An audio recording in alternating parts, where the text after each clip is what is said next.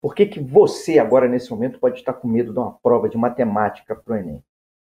A questão é o seguinte: o medo é alguma coisa natural, é algo que já vem impresso em você, é um sentimento comum e necessário.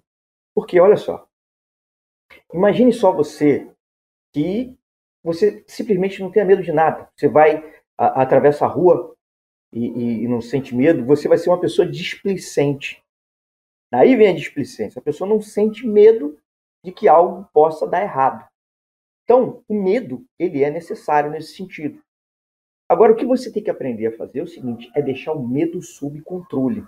Logicamente, que um nível muito exagerado do medo, ele simplesmente não vai te fazer bem. Agora, então é importante esse equilíbrio entre o, o, o não sentir medo nenhum e sentir o medo que te trave. O equilíbrio entre esses dois extremos vai te fazer ter um medo aceitável e vai te fazer é, ter um rendimento maior. Porque quando você está com algum medo sobre um determinado nível, sob controle, isso te faz estudar, isso te faz preparar para a prova.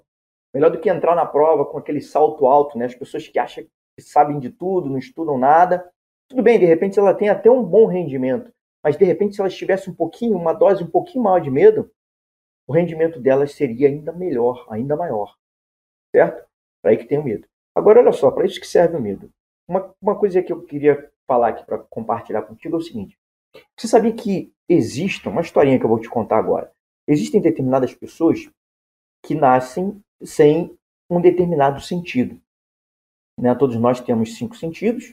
Existem pessoas que, que nascem, por exemplo, sem o sentido do tato que acontece com essas pessoas? Será que existem pessoas que nascem sem o sentido do tato? Existem. E aí?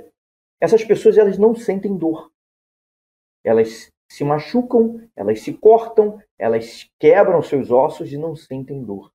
E o fato delas não sentirem dor fazem com que elas não sintam medo, medo que pessoas normais sentiriam em determinadas situações que envolvam um risco maior. E o que acontece? Essas pessoas correm um risco de morte maior do que as pessoas normais.